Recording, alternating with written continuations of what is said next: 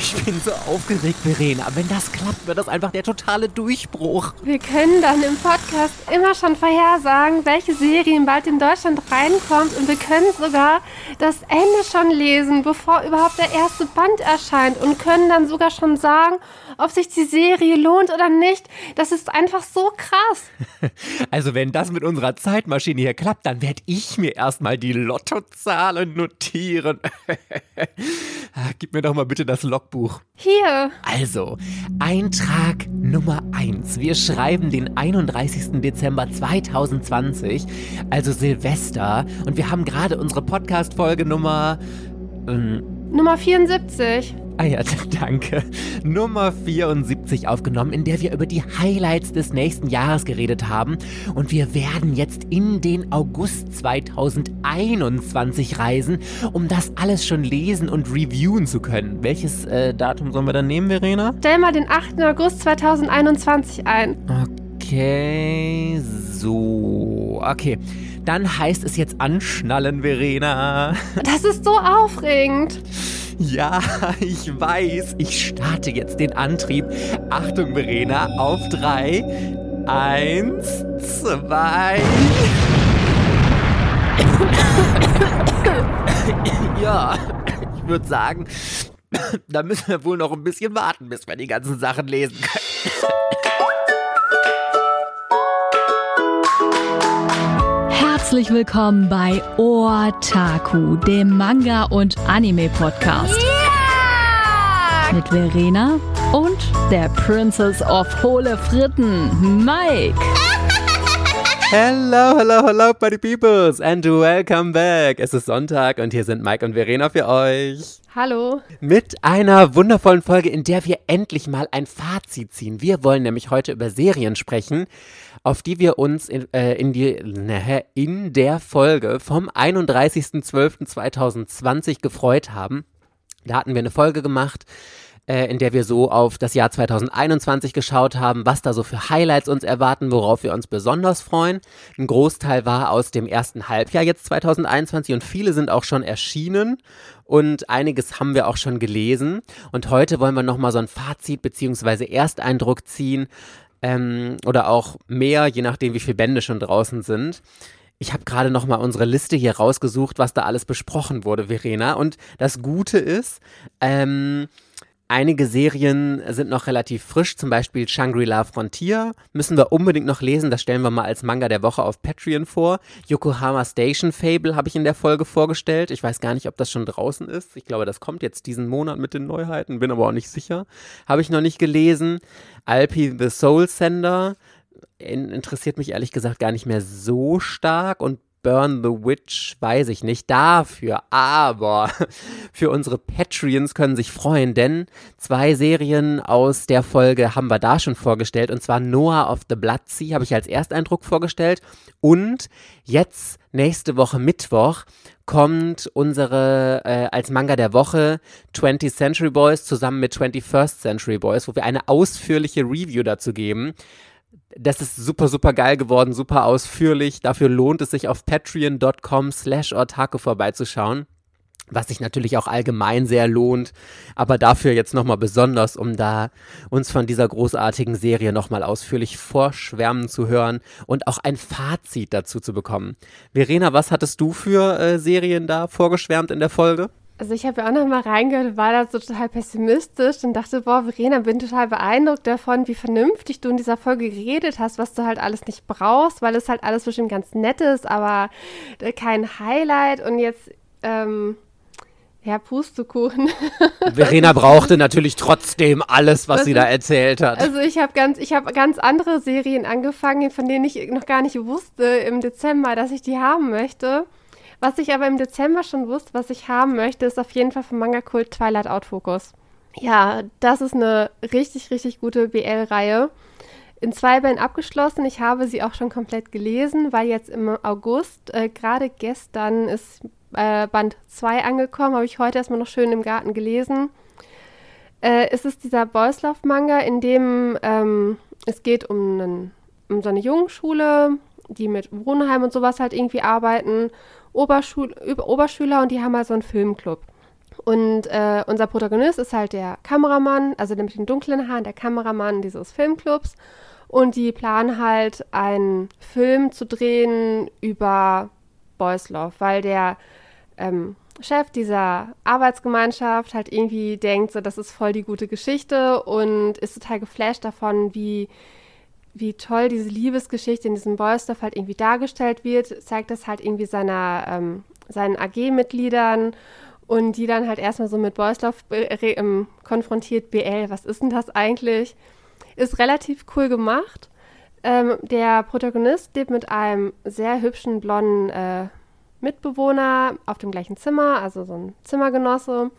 Der ist aber schwul und aber so ein Outsider, also so ein Rebell vom Land. Irgendwie trägt ein bisschen längere Haare, so Haarspangen, immer so ein bisschen auf Distanz, eher so ein bisschen mürrisch, macht auch bei keiner AG mit, distanziert sich irgendwie von allen.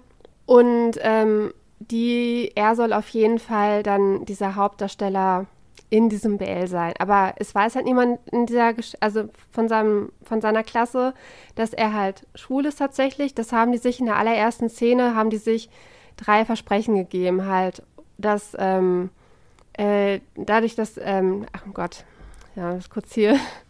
Das ist tatsächlich relativ cool gemacht. Ich mag die erste Szene. Also die ist halt so eine Kamerasequenz und wie sie halt davor sitzen, dann stellen sie sich kurz vor, wie sie halt heißen. Und dann heute geben wir uns drei Versprechen, dass, äh, dass es ein Geheimnis bleibt, dass sein Zimmergenosse halt schwul ist und einen festen Freund hat. Dann, dass die dass der Zimmergenosse nicht über seinen Zimmernachbarn herfällt, nur weil er, weil er auch ein Mann ist. Und äh, die dritte Geschichte haben sie irgendwie so ein bisschen albern, äh, dass die sich so ein Zeichen geben, wenn die sich selbst befriedigen, damit der andere dann praktisch, also damit man halt in Ruhe gelassen wird und der andere nicht ins Zimmer reinplatzt oder sowas in die Richtung. Ja, damit fängt äh, auf jeden Fall die ganze Geschichte an mit diesen drei Versprechen und ähm, sie endet, äh, ich kenne das Ende ja jetzt schon und es ist eine rundum perfekte Geschichte. Also es ist wirklich von den Charakteren, die haben Entwicklung in dieser Geschichte, die Annäherung zwischen den beiden, das ist realistisch vom Tempo her. Äh, dieses Ganze mit diesem Filmsetting drumherum, das ist auch total toll von den Zeichnungen und so weiter in Szene gesetzt. Die Dialoge auch mit dieser Film-AG, das ist richtig, richtig gut gemacht. Der ist richtig schön gezeichnet. Also, das ist so ein richtiges Highlight. Also, so ein wirklich mal wieder so ein Boyslaw Fünf-Sterne-Titel in meinen Augen, wo man wirklich was Hochklassiges liest und das nicht nur einfach nur so ein 0815 Gepimpe halt irgendwie ist, sondern auch vom Tempo und sowas. Das, das ist alles stimmig und das ist eine sinnige Geschichte und absolutes, absolute Empfehlung. Da habe ich auf jeden Fall richtig gelegen damit, äh, dass ich mir den kaufen sollte und das habe ich auch keine Sekunde bereut. Was hast du bitte gegen 0815 Gepimper? Hä? nein, nein, aber ich kann das total verstehen. Und mein Gott, das habe ich jetzt, als du erzählt hast, habe ich so gedacht, Manga Kalt mausert sich richtig zu so einem ähm, High-Class Boys Love Verlag, sage ich jetzt mal, wo wirklich so starke und tiefgründige Boys Love Titel sind, weil die haben halt äh, Twittering Birds Never Fly. Also ich habe die zwar alle nicht gelesen, muss ich ja shame on me sagen, aber ähm, was ich immer von dir höre, jetzt Twilight Outfocus, ist ja auch ein Manga-Kalt-Titel, oder nicht? Ja, ne? Richtig, genau. Also das ist der dritte Boys Love-Titel, der bei denen und ist auch wieder ein Highlight. Also tatsächlich finde ich dieses Duke Yosei jetzt auf Platz 3, auf Platz 3, Twilight Outfocus ist auf Platz 2 und Twitting Birds ist auf Platz 1. Aber da lohnt es sich auch, die 10 Euro für zu bezahlen. Also das ist eher natürlich Großformat richtig äh, viele tolle Details, auch praktisch schon auch am Buchrücken, dass da halt ein Charakterprofil von den beiden Protagonisten halt jeweils steht. Auf jeden Fall halt Twilight Outfocus hat, 100, hat 224 Seiten, Band 1. 224. Das ist voll viel und das ist alles so detailverliebt und noch tolle Zeichnungen und am Ende ist äh, es ist wirklich, wirklich gut. Also wenn man, äh, es ist auch ein guter Anfängermanga, wenn man äh, dem Genre so ein bisschen skeptisch zugewandt ist, ist das auch noch richtig gut. Und ich habe gesehen auf äh, Barker Manga Updates, habe ich geguckt, es gibt, weil im Band 2 gab es so eine Andeutung zu dem Filmregisseur, dass der irgendwie so einen Konkurrenten halt irgendwie hat. Es gibt einen äh, Sequel, in dem der Filmregisseur der Protagonist ist und wahrscheinlich dann eine Boysdorf-Geschichte mit diesem Schönling, der sich am Ende von Band 2 halt irgendwie andeutet, dass zwischen denen noch was äh, laufen wird. Aber ich glaube nicht, dass Manga Kult den schon lizenziert hat, aber es ist halt ein, zusätzlicher Band, der diese Reihe wahrscheinlich komplett äh, ähm, sehr gut ergänzen würde. Kommt halt dann wahrscheinlich drauf an, wie gut sich Twilight Out Focus verkauft, ob sie den dann auch noch lizenzieren oder nicht, würde ich jetzt mal sagen. Ne? Okay, Verena, ich traue mich gar nicht weiter zu reden, denn ich habe jetzt hier einen Titel, den ich absolut zerrissen habe in, in der Folge am 31. Dezember 2020. Da habe ich davon äh, erzählt, wie ich wie Rumpelstilzchen ums Feuer drumherum tanze, während ich den zerrissen habe und äh, eben anzünde und sonst was, weil ich die Beschreibung schon so schlimm fand. es geht um Shy. Und ich habe mir jetzt gedacht, als ich die Folge jetzt nochmal in Vorbereitung auf diese Folge heute gehört habe, was davon ich vorstellen möchte oder lesen möchte, habe ich mir gedacht, komm, weißt du was, du hast so schlecht über diesen Titel geredet, du musst ihn jetzt einfach lesen, damit du eine Meinung dazu haben kannst und eine wirklich versierte und nicht nur aufgrund einer Inhaltsangabe oder dass dich eine spezielle Thematik triggert. Weil das Problem bei Shy ist ja, falls ihr euch noch an die Folge erinnert, oder das ist ja auch was, was ich immer wieder kritisiere, ich mich triggern, diese nervigen, naiven Dummchen, wie Frauen oder Mädchen oft gezeichnet werden in Mangas, so heftig, die dann einfach zu naiv für diese Welt, am besten noch die großen Brüste dazu und oh, wirklich, da, da, da kriege ich die Krise. Also das ist einfach nicht meins. Und dann ist jetzt hier ein Manga, der komplett auf dieser Thematik basiert, gepaart mit Marvel, sage ich jetzt mal, mit Superhelden-Thematik. Ah, naja, jedenfalls habe ich dem eine Chance gegeben und ich traue es mich gar nicht zu sagen, ich war doch relativ positiv überrascht. Aber ich erzähle erstmal, worum es geht, bevor ich dann zum Fazit komme, damit wir alle auf einer Ebene sind, worüber äh, wir dann schnacken können. Also, es geht in Schei darum, dass jedes Land auf der Welt einen eigenen Superhelden oder eine Superheldin hat und die sind eines Tages einfach aufgetaucht, weil es ganz besonders schlimm um die Welt stand gab halt Krieg und was weiß ich, Zerstörung und so und dann tauchten diese ganzen Superhelden auf und haben sich jetzt der Welt angenommen und versuchen den Menschen zu helfen und sie zu retten. Und die Heldin von Japan, also äh, jedes Land hat halt eine eigene, die Heldin von Japan ist Chai, ein 14-jähriges Mädchen. Und die Geschichte startet eigentlich damit, dass uns erstmal gezeigt wird, wie schüchtern sie eigentlich ist, wie der Name schon sagt. Sie muss nämlich eine Eröffnung für irgendeine Veranstaltung auf einer Bühne halten und kriegt dabei kein Wort heraus, wo ich mir erstmal gedacht habe, okay, äh, ist es Teil eines Superheldenjobs, irgendwelche Veranstaltungen zu eröffnen? I don't know, aber egal. Kurz darauf kommt dann auf jeden Fall auch ihr erster Fall, zu dem wir dann mitgenommen werden, und zwar eine Achterbahn in einem Freizeitpark. Hatte ich so ein bisschen Detektiv Con-Vibes, weil der erste Fall in Detektiv Con ja auf der Achterbahn stattfindet im Freizeitpark. Just random, hat jetzt nichts damit zu tun, egal. ähm, eine Achterbahn in einem Freizeitpark bleibt auf jeden Fall in so einem Looping hängen und Shai muss die Leute darin retten. Und ähm, sie wird dann am, direkt am Anfang, als sie dann da hochkraxelt oder fliegt, ich weiß nicht genau, ob sie fliegen kann, ehrlich gesagt, so habe ich das noch nicht verstanden. Oder ob sie nur hochspringen und klettern kann. Mm. Sie wird am Anfang von so einem Mädchen in der Achterbahn gebeten, dass sie doch bitte sie als letztes und zuerst ihren Bruder und die anderen Menschen retten soll, was Shai dann auch macht. Und als sie alle Menschen ähm, bis auf dieses Mädchen gerettet hat, löst sich allerdings diese Achterbahn, da brechen irgendwie die Rollen oder so ab. Und ähm, sie rutscht runter, wird aus der Bahn geschleudert, mit dem Mädchen natürlich noch drin. Und Shai kann gerade noch diesen Waggon mit dem Mädchen ähm, retten, bevor der komplett an der Wand zerschellt. Das Mädchen ist aber schwer verletzt und wird ins Krankenhaus eingeliefert. Und daraufhin zerreißen sich die Medien und die ganzen Menschen wirklich das Maul, was für eine schlechte Heldin sie doch in Japan haben mit Shai. Ähm, sie ist davon total gekränkt. Sie ist ja eh super schüchtern und äh, hat super wenig Selbstbewusstsein und taucht dann erstmal unter. Was diese Lästereien nämlich nochmal total anfeuert, warum sie ja, eben nicht mit Kritik umgehen kann. Also das ist dann so, ein, so eine Teufelsspirale. Nach dem Unfall hält keiner mehr was von ihr und alle denken dann noch, okay, jetzt hat sie sich auch noch verzogen und traut sich nicht mehr irgendwie rauszukommen. Das hat aber auch einen Grund, warum sie sich verzieht. Shai kann sich nämlich wegen ihrer Selbstzweifel nicht mehr verwandeln. Und ich möchte hier direkt mal eine Sache positiv hervorheben in diesem Manga, denn es ist nicht dieses typische Superman oder Sailor Moon ähm, Verwandlungsding, wo du denkst, hä, warum erkennt dich keine Sau mehr? Du hast einfach nur eine Maske auf dem Kopf oder du hast einfach nur einen Matrosenanzug jetzt an. Bei Shai ist es wirklich so, dass die Person, die sie eigentlich ist und sie als Superheldin komplett anders aussehen. Das ist zwar, also ich, das ist zwar verwirrender zu lesen, finde ich, weil bei Sailor Moon kannst du halt Bunny und Sailor Moon als Beispiel super miteinander verbinden, die Charaktere. Und wenn zwei Sachen komplett unterschiedlich aussehen, ist es halt schwieriger, gerade in der Geschichte die Verbindung zu ziehen, finde ich. Aber ich finde es grundsätzlich gut, weil das für mich einfach logischer ist, sich zu verwandeln in jemanden, den man dann eben nicht mehr erkennt. Naja, auf jeden Fall kann sie sich ja nicht mehr verwandeln.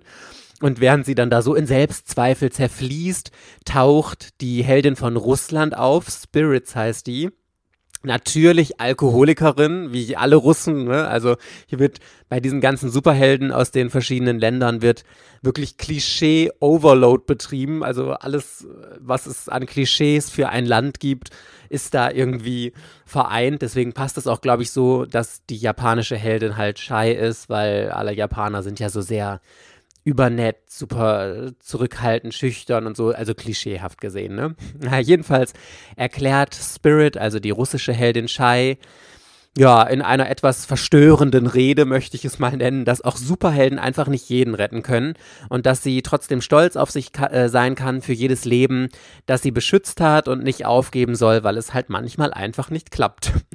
Und äh, die Tatsache, dass es sie ja so mitnimmt, dass sie da irgendwie einem Mädchen nicht ganz helfen konnte. Das sei ja ein wichtiges Zeichen, wie wichtig ihr das eigentlich ist, Menschen zu helfen. Und Shai geht dann wieder in ihr normales Leben zurück, undercover eben als Mensch und natürlich ist sie dann erstmal in einem Manga-Laden, wo zwei Jungs gerade über sie sprechen, dass sie ja jetzt schon länger untergetaucht ist und vielleicht ja sogar tot ist und dass Japan ja eigentlich äh, auch ohne sie gar nicht mal so schlecht dasteht und eigentlich gar keine Helden mehr gebraucht werden und schon gar keine Helden wie Shai, die äh, nicht alle Menschen retten können und so. Und wenn, dann bräuchte man eben eigentlich einen Held, wie zum Beispiel Spirit aus Russland, die viel cooler ist als Shai. Und Shai selbst ist dann total verzweifelt, läuft aus diesem äh, Laden raus auf die Straße und fragt sich, ob sie denn für immer so schüchtern bleiben wird. Boah, mein Trigger-Thema schon wieder. Egal, da komme ich zu dem Aspekt, komme ich später. Ich erzähle das mal weiter. Und natürlich gibt es dann da genau den nächsten Einsatz. Ein Hotel direkt vor ihr brennt und Menschen sind noch in den obersten Etagen gefangen und sie möchte eigentlich helfen, aber leider klappt das ja mit dem Verwandeln nicht. Und als sie total verzweifelt in einer Ecke zusammensackt, sieht sie ein Grundschulkind, das die Menschen im Gebäude retten will und von einem Feuerwehrmann zurückgehalten wird. Und das Kind spielt eben, also spielt so in Anführungszeichen, es tut eben so, als wäre es shy und dass es alle retten muss. Und das fand ich tatsächlich so eine der süßesten Szenen in diesem ersten Band, weil der Feuerwehrmann fragt dann das Kind, ob es denn keine Angst vor Feuer hat und das Kind antwortet, natürlich total versiert, wie jedes Kind ist, dass ähm, jeder Angst vor Feuer hat, sogar ein Feuerwehrmann, aber wenn man Menschen retten will, dann muss man einfach seine Angst überwinden und jeder kann ein Held sein, so nach dem Motto. Und wir erfahren dann hinterher übrigens, also noch nicht in der Szene, sondern hinterher, aber ich will das schon mal vorwegnehmen, dass das der Junge ist, den Shai damals aus der Achterbahn gerettet hat, bei dem die Schwester so schlecht, äh, so schwer verletzt wurde. Und der Schwester geht es übrigens dann auch wieder gut. Und als sie es eben sieht, dass es noch Menschen gibt, die an sie glauben, bekommt sie natürlich die Kraft, um sich wieder zu verwandeln und sie will gerade die Menschen retten, als die russische Heldin auftaucht und das alles einfach mal kurz für sie übernimmt und dann natürlich auch total gefeiert wird. Wow, Spirit ist hier und wir brauchen Shai gar nicht. bla bla bla. Sehr gut fürs Selbstbewusstsein. Ja, und danach geht eigentlich die erst die richtige Geschichte los. Dann nimmt nämlich diese russische Heldin Shai mit auf eine Raumstation, die so das Headquarter aller Helden der Welt ist. Und wir erfahren, dass es natürlich ein ganz großes Übel gibt, das die Welt bedroht und bekämpft werden muss von allen Helden gemeinsam. Und dann startet so die richtige Story. Also, wenn ich das mal so ein bisschen zusammenfasse, ist Shai eigentlich eine Story übers Erwachsenwerden, zu sich selbst finden, den Mut in einem finden, verpackt in so eine Superhelden-Story eben. Eigentlich total schön. Und also ich kann wirklich sagen, es hat mich super gut unterhalten, bis auf diesen Aspekt mit der Schüchternheit. Wirklich, das hat mich so getriggert schon wieder. Das hätte es einfach nicht gebraucht, nicht in diesem Maß. Also ich meine jetzt einfach, dass der Fokus so stark darauf liegt, weil ähm, es geht mir ja gar nicht darum, dass in Mangas oder in Geschichten Frauen immer super stark dargestellt werden müssen, weil jeder, also egal ob Mann oder Frau, hat Selbstzweifel und sowas, aber ähm, das kann man ja auch einfach so in der Geschichte darstellen, ohne jetzt diese Schüchternheit und so mega krass zu übertreiben und so krass in den Fokus zu stellen. Und dann wäre es einfach eine total schöne Coming-of-Age-Story gewesen. Aber durch diese ständigen Schüchternheitsattacken und dass das so krass übertrieben dargestellt wird, hat es die Story für mich halt wieder ein bisschen abgewertet. Das fand ich jetzt ein bisschen schade. Aber der Zeichenstil, den muss ich wirklich richtig, richtig krass loben. Den fand ich mega schön. Der hat mir richtig, richtig, richtig gut gefallen. Auch die ganzen Darstellungen, wie es war. Ähm, ja, jetzt habe ich einen ewig langen Monolog gehalten. Also es hört sich auf jeden Fall viel, viel, viel interessanter jetzt an. Also natürlich war, ich habe dem Manga auch als erstes mal einen Stempel aufgesetzt mit äh, Schei klingt mir halt zu dämlich. Irgendwie habe ich da keinen Bock drauf und irgendwie hat man sich dann so ein bisschen gegenseitig hineingesteigert, dass es dann nicht lesenswert ist. So wie du es jetzt erzählt hast, klang das doch relativ interessant. Aber mich würde jetzt auch stören, natürlich dieses Übertriebene mit diesen Schüchternheitsattacken. Und man versucht ja auch immer einen Protagonisten, äh, der irgendwie eine Entwicklung durchmacht, dann muss man ja irgendwo was haben. Und wenn sie jetzt von einem schüchternen zu einem selbstbewussten Mädchen wird, dann hat sie ja ihre Entwicklung, weil die Superkräfte hat sie ja schon. Sie ist ja schon eine Heldin, halt nur momentan noch zu langsam. Und äh, die russische Heldin schnappt ihr halt den Ruhm weg. Aber sie muss sich ja menschlich entwickeln, weil sie sich ja nicht, äh, wie in einem Schonnen, entwickeln sich ja die Protagonisten darüber, dass sie halt immer stärker und stärker werden. Also, beziehungsweise sie arbeiten ja eigentlich alle an ihrem Charakter, dass die immer eine Charakterentwicklung durchmachen und das muss irgendwie dazugehören. Und aber es ist nicht meine liebste Charakterentwicklung von einem, also schüchtern auf mutig geht natürlich. Das gibt es ja auch häufig, dass die Protagonistin halt schüchterne ist, aber wenn das so albern dargestellt wird, ist es wahrscheinlich too much. Ja, das fand ich nämlich auch. Ich habe genau das gleiche gedacht, was du gesagt hast gerade, dass das ja bei allen Superhelden so ist. Die werden ja oft, wie zum Beispiel Spider-Man, der muss ja auch erstmal total in seine Rolle reinwachsen oder so. Das ist ja eine super spannende Entwicklung, der man total gerne folgt. Aber irgendwie fand ich das auch so einen total strangen Move, dass Shai jetzt hier zum Beispiel ja, von mir aus kann sie nicht gut vor Leuten sprechen und so, aber ähm, diese ständigen Schüchternheitsattacken, aber dann gleichzeitig irgendwie Menschen aus der Achterbahn zu retten und so, wenn sie dann einmal so in ihrem Element ist. Und das, das war irgendwie für mich so ein krasser Gegensatz. Und das passte für mich nicht so richtig zusammen. Und also, das, diesen, wie ich, wie ich meinte, diesen krassen Fokus auf Schüchtern hätte es nicht gebraucht, weil man hätte auch so eine gute Geschichte daraus erzählen können, dass einfach das ein ganz junges Mädchen ist, die ist 14 in der Geschichte Shy. Und natürlich hat die noch Selbstzweifel, natürlich hat sie noch nicht zu sich selbst gefunden, natürlich muss sie noch Mut finden und so. Aber das kann man auch erzählen, ohne so auf diesem Aspekt irgendwie rumzureiten. Und ich glaube, das hätte der Geschichte gut getan. Auch ähm, wenn ich natürlich verstehe, dass sie das jetzt unbedingt in den Fokus stellen wollten, so nach dem Motto, wir, wir wollen uns jetzt irgendwie von anderen Superheldengeschichten abgrenzen und dass sie deswegen diese Schüchternheit rausgepickt haben, aber dann hätte ich mir lieber, weil ich finde dieses Konzept, dass jedes Land seinen eigenen Superhelden hat, die, der, ich glaube, der aus, äh, aus Großbritannien ist zum Beispiel so ein Popstar irgendwie auch und sowas, keine Ahnung. Das hätte ich eigentlich ganz witzig gefunden. Und ähm, es ist halt so ein bisschen, ja gut, My Hero Academia Style ist jetzt falsch, weil es ja keine Akademie ist, aber ja, weiß ich nicht. Aber vielleicht ist es mein persönlicher Geschmack, aber ich mag dieses Schüchternheitsding nicht. Trotzdem muss ich nicht mehr den Rumpelstilzchen-Tanz ums Feuer machen, wie schrecklich diese Geschichte ist, weil es ist wirklich eine gute und unterhaltsame Geschichte trotzdem. Hattest du Magical Girl Vibes? Nee, tatsächlich gar nicht. Das ist, es hat mich wirklich mehr an so klassische Marvel-Superhelden erinnert, weil es nicht diese typischen Magical Girl Moments hat, wie diese Verwandlungsszenen oder ähm, mir fällt jetzt nicht ein, was so typisch für Magical Girl ist, aber also, wenn ich vom Gefühl her, würde ich eher sagen, es war so ein Superheldenfilm, mehr so wie Marvel vom Gefühl her. Okay, Verena, tell me please, was hattest du noch rausgesucht? Äh, ich hatte noch rausgesucht Our Precious Conversations von Rubico. Läuft bei Kase und da sind bisher zwei Bände erschienen äh, ist ein ähm, Romance-Manga. Ich würde jetzt Romance 13 plus, 13 plus definieren, auch wenn es bei Kase ja nicht draufsteht. Der Manga hat mir gut gefallen. Also da sind die Meinungen so ein bisschen zwiegespalten. Im Zentrum dieses Manga steht hier einfach nur dieses Gespräch zwischen dem Protagonisten und der Protagonistin. Und in Komplettband 1 sind die fast nur an so einer Bushalte- oder Bahnhaltestelle. Und das wirkte auf mich eher wie so ein äh, gutes Theaterstück. Beim, Im Theaterstück hast du ja dann auch äh, einfach nur ein Bühnenbild und dann muss halt relativ viel auf diesen einfachen Bühnenbildern halt irgendwie stattfinden. Und ich fand die Dialoge halt einfach cool. Also sie kommt halt irgendwie direkt an und erklärt ihm halt irgendwie seine Liebe. Und er sagt ihr dann erstmal, dass er das, dass das beängstigend ist, wenn da so eine Freund, so ein Mädchen halt ankommt und eine Liebeserklärung macht, wenn man sich doch gar nicht kennt. Und überhaupt, äh, und dann werden halt so ganz viele Klischees halt, aber auf so eine relativ intelligente Art und Weise aufgedröselt und auch abgearbeitet in dieser Geschichte. Und mich hat es halt wirklich gut unterhalten. Also dieses mit dieser erst mit diesem Liebesgeständnis und dann total dumm, dann äh, findet sie das halt irgendwie auch doof, dass es halt irgendwie gesagt hat. Und dann äh, muss er sich auf einmal nach vorne beugen, irgendwie seine Schuhe zu binden. Und dann sieht sie, dass er rot-weiß gepunktete Socken anträgt und irgendwie Beinhaare hat.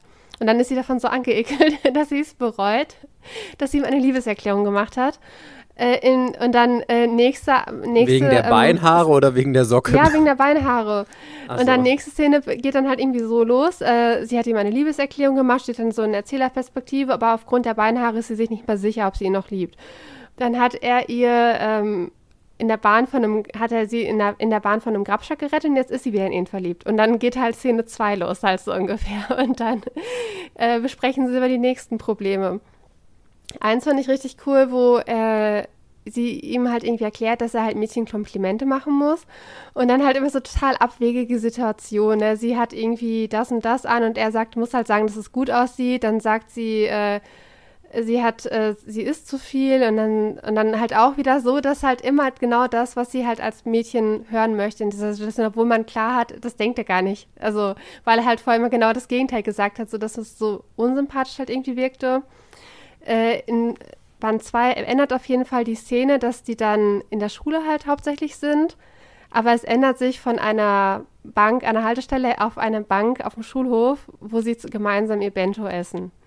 Und da dann weiter die Welt erörtern und äh, ich mag die Art von den beiden einfach, dass er ist halt so relativ kühl und unnahbar und sie ist halt so ein bisschen ähm, äh, gerade heraus, aber irgendwie weiß sie immer gar nicht, was sie da was sie da so von sich gibt. Ich finde das sehr, sehr, sehr sympathisch.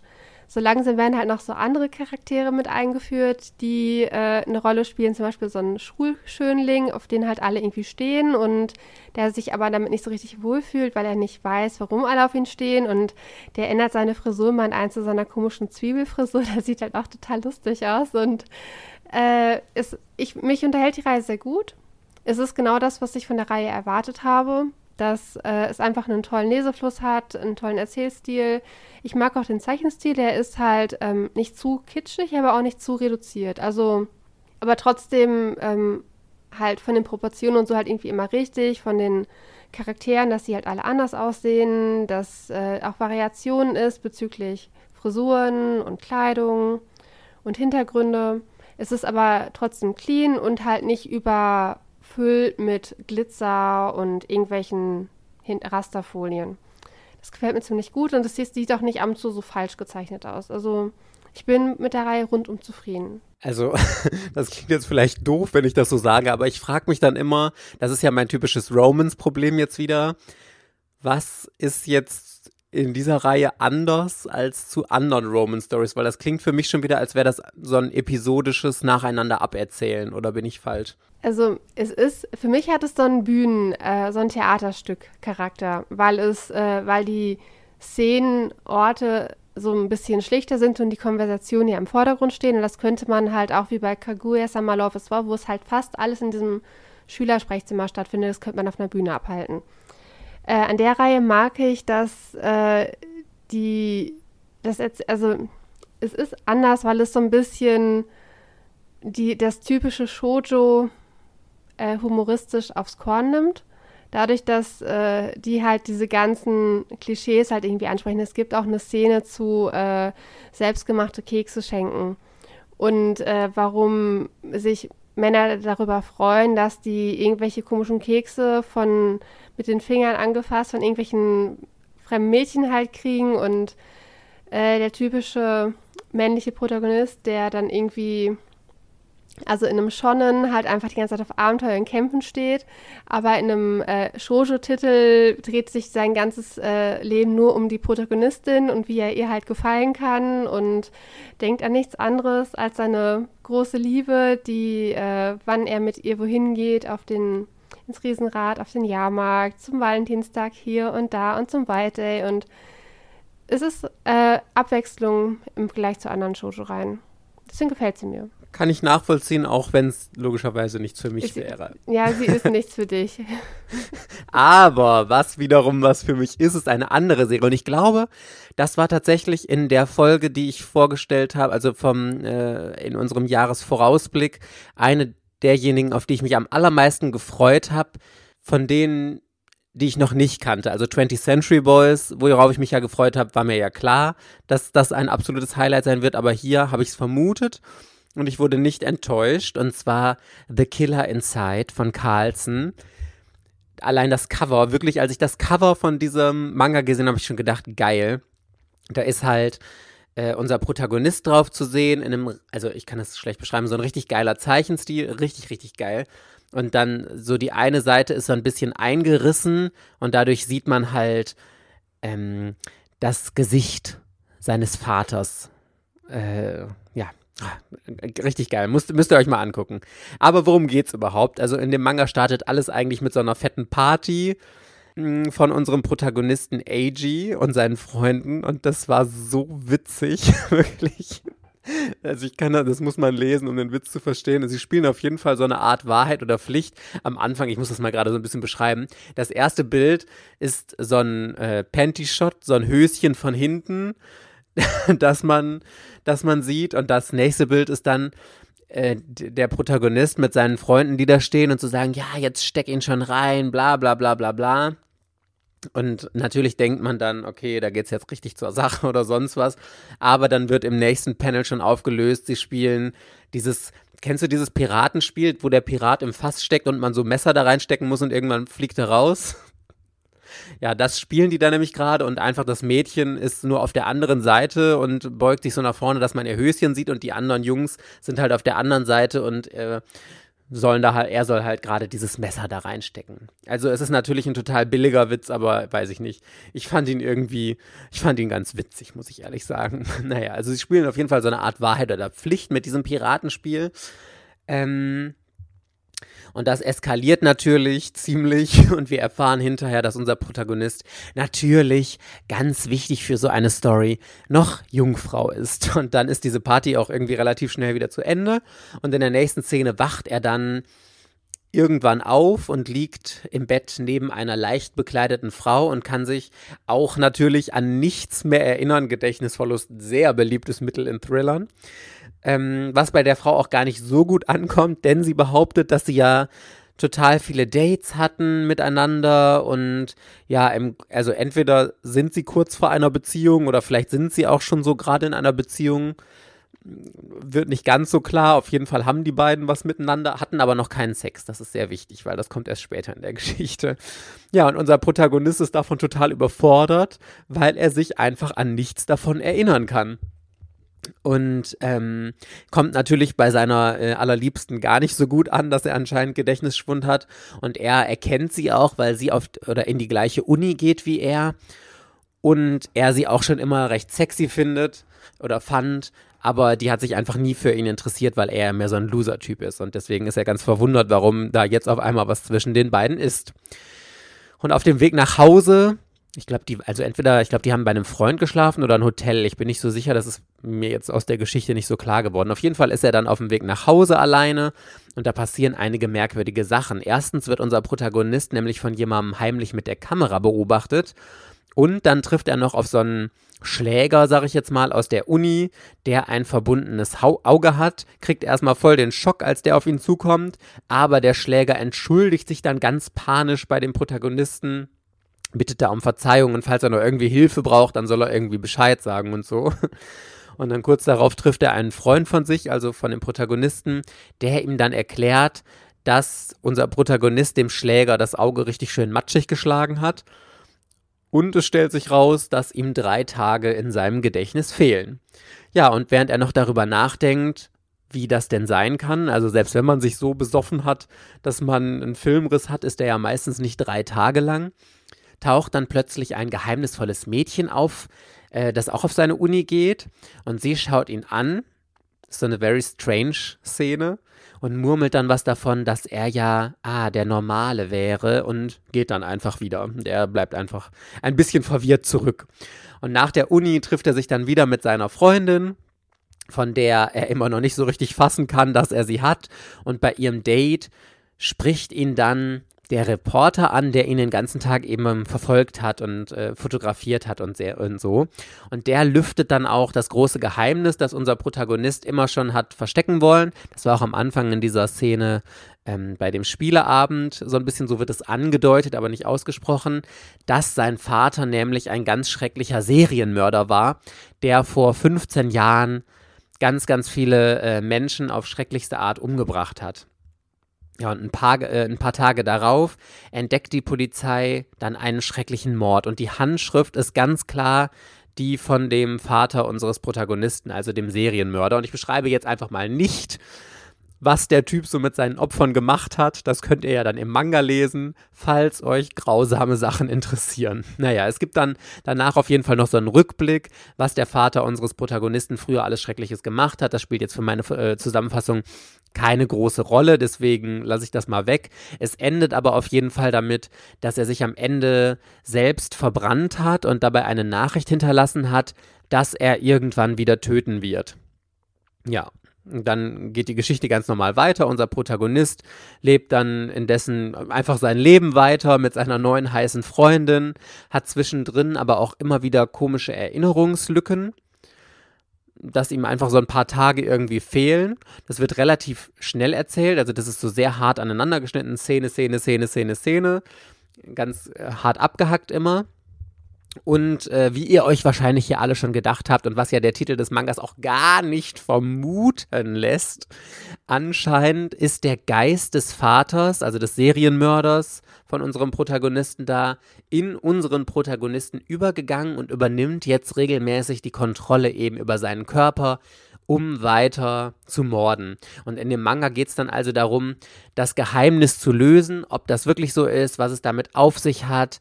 Steckt der Serienmörder wirklich so im Körper seines Sohnes, also so ein bisschen so Jekyll and Hyde mäßig. Und im Laufe der Geschichte passieren dann immer weitere Morde, es tauchen irgendwelche grausamen Hinweise auf. Unser Protagonist beginnt das Ganze immer mehr zu realisieren. Und die Frage ist dann auch, was hat es mit diesem geheimnisvollen Mädchen aus der Uni auf sich, die ja anscheinend irgendwie was zu wissen weiß und zu erkennen kann, wer von beiden jetzt gerade da irgendwie die Kontrolle hat und so. Und es spricht sich auch immer weiter rum, dass der Vater unseres Protagonisten dieser schreckliche Serienmörder von vor 15 Jahren war. Und es breitet sich dann auch Angst aus. Er bekommt so Hassbotschaften. Und die Polizei wird natürlich auch langsam auf ihn aufmerksam, weil er halt der Sohn davon ist. Und jetzt wieder solche Fälle passieren. Da ist er natürlich erstmal im Fokus der, Poli äh, der Polizei, was er so mit der Sache zu tun hat. Also ich fand es wirklich einen super interessanten Einstieg und ersten Band und ich bin total gespannt, wie es weitergeht. Ich fand den Erzählstil auch super interessant, weil gerade mit diesen ganzen Sprüngen gearbeitet wird. Also die Geschichte wird relativ schnell erzählt. Es ist hart zusammengeschnitten, also ein paar Szenen werden auch ausführlicher gemacht, aber sonst ähm, gerade jetzt im ersten Band halt viele Sprünge und sowas auch. Ist aber auch ein Stilmittel, weil wir wirklich alles immer nur aus der Sicht unseres Protagonisten erleben. Also wenn der einen Filmriss hat, dann fehlt uns da auch die Zeit und das fand ich eigentlich ganz spannend zu lesen, dadurch, dass man halt das, was der Protagonist weiß, das wissen wir auch und das, was der Protagonist, äh, Protagonist nicht weiß, das wissen wir auch nicht. Also war richtig, richtig cool, hat mir super, super gut gefallen. Auch wenn ich das Gefühl habe, so ein bisschen, also das ist natürlich jetzt nur ein Ersteindruck, weil erst der erste Band jetzt in Deutsch äh, erschienen ist, dass das nicht ganz so stark wird wie manch andere Mystery-Thriller, die ich so gelesen habe, aber es hat auf jeden Fall ein großes Potenzial und ich bin super gespannt, wie es weitergeht. Den Zeichenstil fand ich in Ordnung.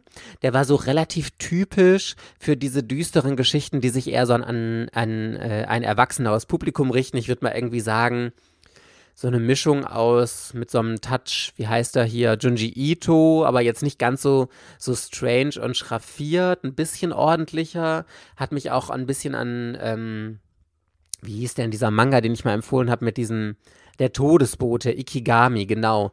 Ja, so eine Mischung irgendwie daraus. Also man merkt schon, dass es ein erwachsenerer Zeichenstil ist, der sich an ein etwas älteres Publikum richtet. Also es hat mir wirklich gut gefallen. Ich hatte mir fast noch ein bisschen was Besseres erhofft, aber trotzdem ein starker Einstieg. Ich fand, wenn man, wenn man mal drüber nachdenkt, äh, das hatte ich auch in der letzten Folge damit verglichen mit diesem, ähm, wie hieß denn das nochmal? Kill, wie hieß denn das von, von Panini? Das habe ich dich in der letzten Folge auch schon gefragt, wie der nochmal hieß. Killing Morph. Killing Morph, genau. Also das ist überhaupt nicht so brutal, zumindest im ersten Band gewesen. Es sind auch blutige und gemetzelige Szenen, aber es ist nicht so krass auf Horror ausgelegt wie Killing Morph, sondern wirklich mehr auf diesem Thriller-Aspekt, dass man wissen will, was jetzt alles dahinter steckt. Aber also schon ein bisschen brutal erzählt. Mir persönlich hat es wirklich super gut gefallen und ich glaube, wer so thematisch in diese Richtung was mag, dem wird das auch ganz gut gefallen. Es hört sich relativ einzigartig an. Also mir fällt jetzt kein Manga ein, der so ist wie The Killer Inside. Hast du einen Manga, wo du so ein ähnliches Lesegefühl hattest? Also gleiches, gleiche Stimmung? Nee, tatsächlich äh, gar nicht, ehrlich gesagt. Also das war jetzt schon so vom sowohl Lesefluss als auch vom Stil und so war das relativ einzigartig. Ich mochte das auch. Das war mal was ganz anderes, eine ganz andere Herangehensweise. Also, wie gesagt, das hat mich noch, also der erste Band hat mich noch nicht zu 100% überzeugt, dass ich sage, wow, mega, mega, mega. Aber ich fand es richtig gut und ich, das muss ich übrigens noch sagen, ich fand das interessant, wie Carlsen das eingruppiert hat, weil ich hatte ähm, bei Amazon geguckt, hatte mir da die Beschreibung auch mal durchgelesen und sie haben geschrieben für Fans von The Promised Neverland, Death Note, Daubt und Monster. Und also bis auf Daubt sind das ja alles Serien, die ich einfach nur total vergöttert habe am Anfang. Also außer Promised Neverland dann hinterher nicht mehr so, aber die anderen liebe ich einfach. Ich finde den Vergleich sehr gewagt, weil die anderen Serien sind dann doch deutlich stärker. Aber es hat auf jeden Fall Potenzial. Und ich glaube, das ist eine Geschichte, der äh, werde ich eine Chance geben und mal gucken, wie es weitergeht. Das Gute ist ja in elf Bänden abgeschlossen, also man hat da jetzt nicht so eine Neverending Story, man weiß, worauf man sich einlässt. 7,50 Euro pro Band ist zwar ein bisschen höherpreisig als der Durchschnitt, aber immer noch ein total normaler Preis. Also von daher, ich bin gespannt und lass mich da mal überraschen. Okay, und ich habe jetzt das Gefühl, ich brauche den Manga auch. Sehr gut gemacht. wow, das ist ja gar nicht dein Genre, wenn ich sogar dich überzeugen konnte. Ja, was, weil das halt nicht mein Genre ist. Es klingt halt irgendwie interessant. Ich muss jetzt noch überlegen, es hört sich teilweise dadurch, dass die Sprünge halt drin sind, man muss den wahrscheinlich relativ konzentriert lesen, um halt den Faden in diesem Manga halt nicht zu verlieren. Aber da, dadurch, dass man nicht sagen kann, ja, du brauchst ihn nicht unbedingt lesen, du könntest auch das und das lesen, klingt das so, dass ich ihn jetzt vielleicht doch haben müsste. Und ich finde das Cover halt auch irgendwie total cool. Also, er spricht mich schon an. Ich wollte nur nicht noch mehr, noch mehr Manga anfangen, aber muss mich mal schlau machen, wie viele Bände es davon in Japan gibt, ob das schon abgeschlossen ist. Elf, habe ich doch gerade gesagt. So ah, hörst ja. du mir zu, Verena. Und Thank erst you. abgeschlossen oder was? Nein, genau, ne? elf Bände abgeschlossen, doch. Ach so, gut. Ja, das ist, ja. Das, dann ist es ja eigentlich gar nicht so verkehrt. Ja, und vor allem weißt du ja auch, Carlsen, kannst du dich drauf verlassen, der wird regelmäßig rausgebracht. Der wird dann, ich glaube, der kommt alle drei Monate. Und ja, dann ist es ja dieses typische, was ich mir empfehle, in den ersten Band reinzulesen und dann kannst du hinterher noch alle Bände kaufen, die dann rauskommen und dann in einem Rutsch vielleicht lesen. Okay, Party Peoples, that was it mit unserem Rückblick. Und ähm, Ende des Jahres werden wir dann natürlich auch einen machen für das zweite Halbjahr von 2021. Ist ja jetzt auch schon ein bisschen her, da hatten wir ja die Empfehlungsfolge für das zweite Halbjahr gemacht und ich kann mich ehrlich gesagt schon gar nicht mehr daran erinnern, was wir da alles empfohlen haben, aber äh, ich freue mich auf jeden Fall drauf. Ansonsten sagen wir nochmal ganz, ganz großes Dankeschön an unsere Superfans Sabrina, Tine und Tom für eure Unterstützung und alle anderen, die uns auf Patreon unterstützen. Ihr macht Otaku erst möglich. Wenn ihr auch mal vorbeischauen äh, wollt, patreon.com slash Otaku gibt es auch ganz, ganz viele tolle Extra-Inhalte. Da verpasst ihr sonst was. Okay, und ansonsten freuen wir uns, wenn wir uns dann nächste Woche Sonntag in der nächsten Folge wiederhören. Bis dann. Tschüss. Ciao.